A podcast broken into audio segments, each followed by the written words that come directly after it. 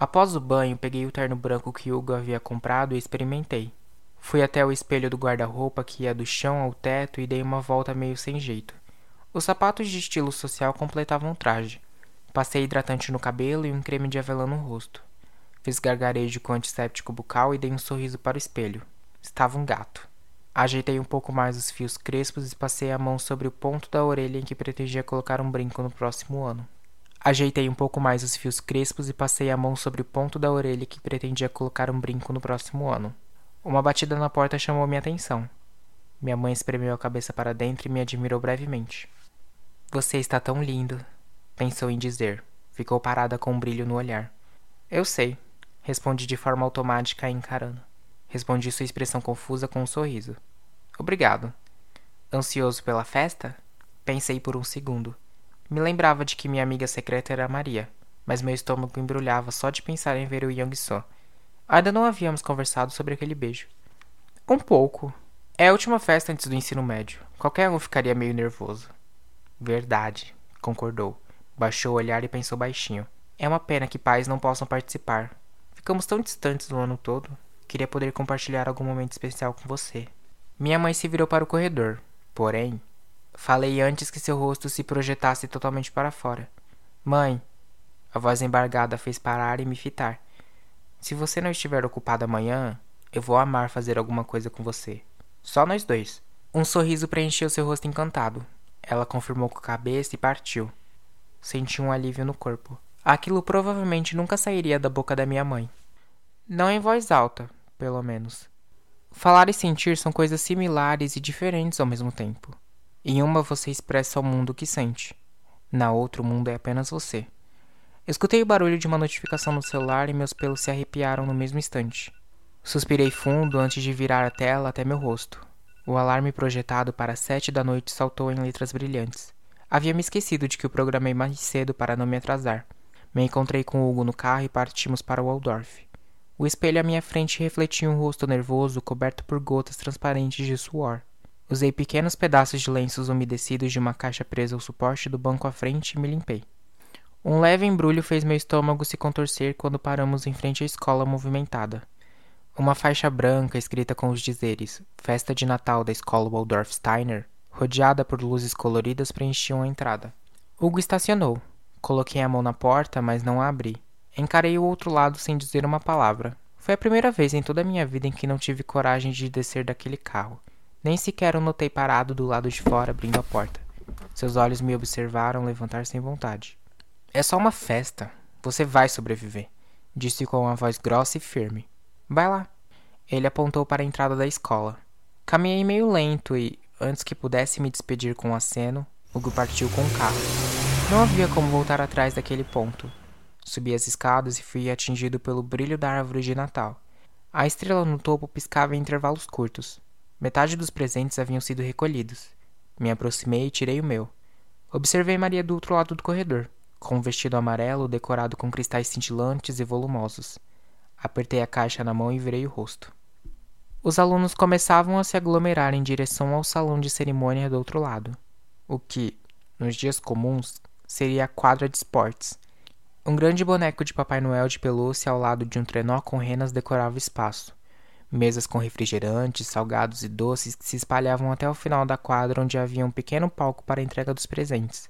Me encostei próximo a uma das mesas e comi uma mini coxinha que senti entalar na garganta pelo nervosismo. A música alta fazia meus tímpanos doerem. Tentei encontrar Young So com o olhar, mas não consegui. Talvez ele nem estivesse na festa. Pensei em mandar uma mensagem, mas desisti. Duvido que ele sequer queira me ver depois do que aconteceu.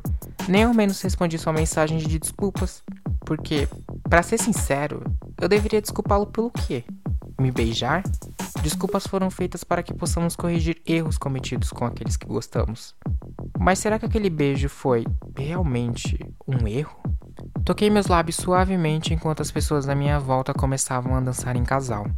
Vi Maria com duas amigas um pouco mais afastadas segurando seu presente embrulhado em papel azul. Talvez fosse para mim. Claro, se ignorar as outras centenas de alunos daquela escola. Seria muita presunção minha imaginar isso. Por descuido, seu olhar se encontrou com o meu. Meu Deus, o que ele está olhando? Pensou desviando o rosto.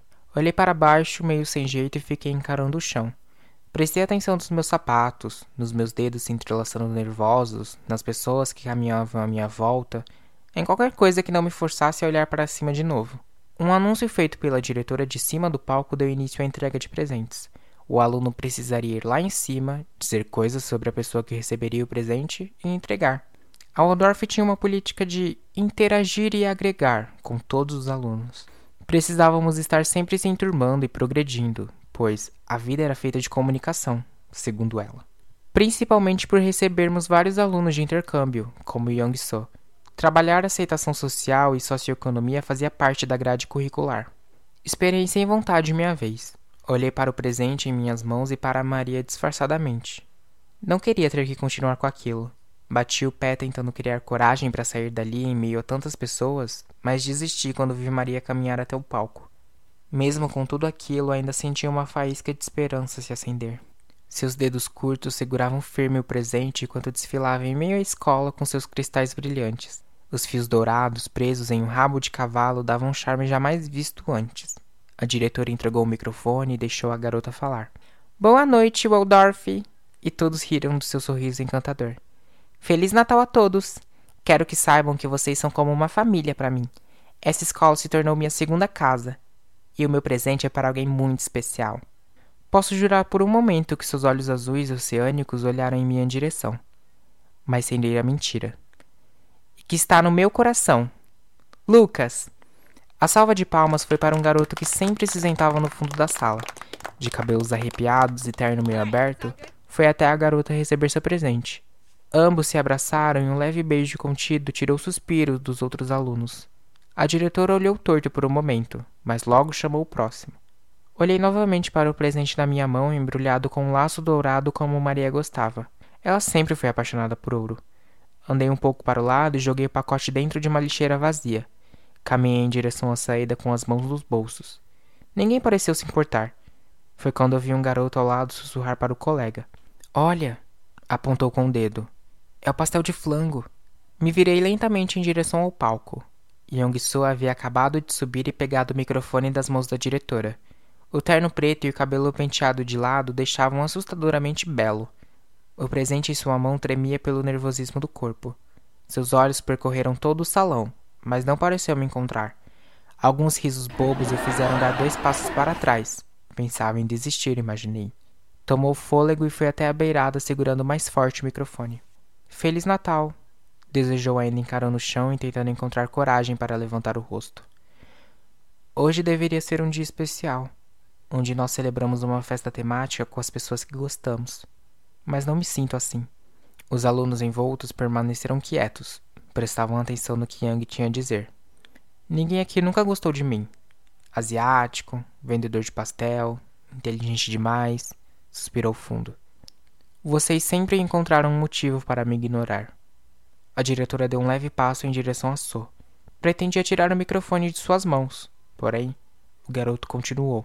Mas, mesmo com tudo isso, eu sempre tinha um motivo para levantar da cama e pisar nessa escola xenofóbica e racista. Quando seu rosto subiu para encarar os alunos que ouviam seu discurso, meu olhar se encontrou ao dele. Não havia nada em sua cabeça, ou eu saberia. Tudo o que Young só pensava saía por seus lábios finos. Desculpa por ter te magoado. Você foi e é a única pessoa que sempre importou para mim. Só hesitou antes de continuar com a voz embargada. Não me odeie por te amar. O barulho do microfone caindo no chão fez um estrondo nas caixas de som. Yong So desceu com o presente em mãos e caminhou em meio a todos os alunos que o observavam sem dizer nada. Apenas seus pensamentos altos gritavam na minha cabeça. Quem será? Uma voz estridente se questionou. Tomara que não seja eu, pensou outro garoto. Que vergonha fazer isso na frente da escola toda.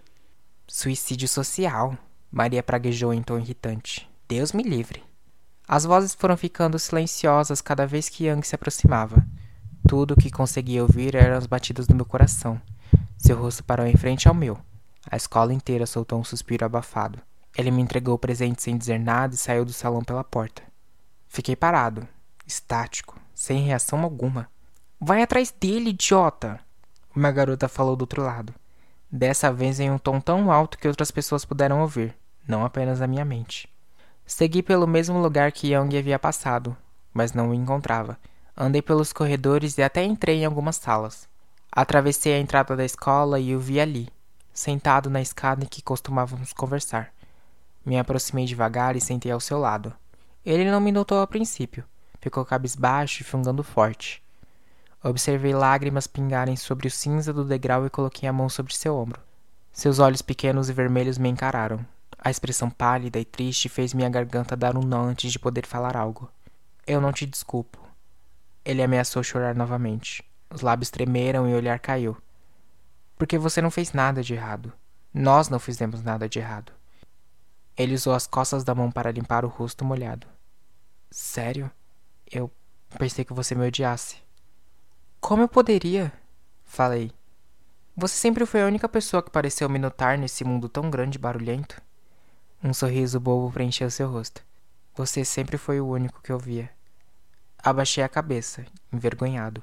Observei o presente em minha mão e comecei a desatar a fita que o prendia. Eu? Sério? Difícil imaginar que você conseguiu manter sigilo sobre seu amigo secreto por tanto tempo.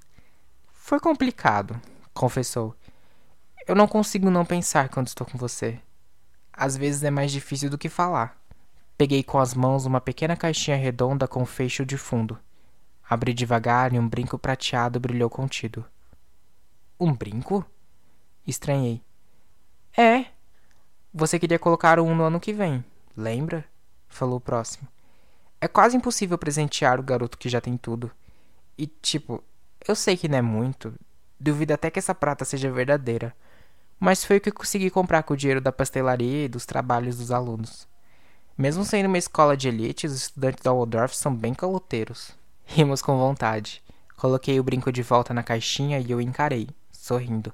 Nossos rostos estavam tão próximos que pude sentir sua respiração quente sobre minha pele. Você nunca deu sinais. Falei baixinho. Eu te dei tantos sinais. Respondeu. Nossas mãos, apoiadas no chão do degrau, se aproximaram. Os dedos se entrelaçaram e eu suspirei. Um brilho azulado surgiu no céu. Não posso dizer se era a mesma estrela cadente de antes, mas se parecia muito. É uma estrela, mostrei com o um dedo. Da última vez que vi uma, fiz um pedido para poder entender as pessoas. E você as entende agora? Sou perguntou. Talvez. Pelo visto funcionou, concordou. Ele fechou os olhos e respirou fundo por longos segundos. Já fiz o meu pedido. Espero que dê certo. O que você pediu? Seus lábios finos sorriram para mim, envergonhados. Não vou contar. Vai estragar. Então, me deixa adivinhar. Fechei os olhos e fui com o corpo para frente. Senti quando os lábios de Yang encostaram nos meus. Não consegui ouvir seus pensamentos. Queria poder saber o que ele pediu à estrela cadente, porque, dessa vez, eu pedi por ele.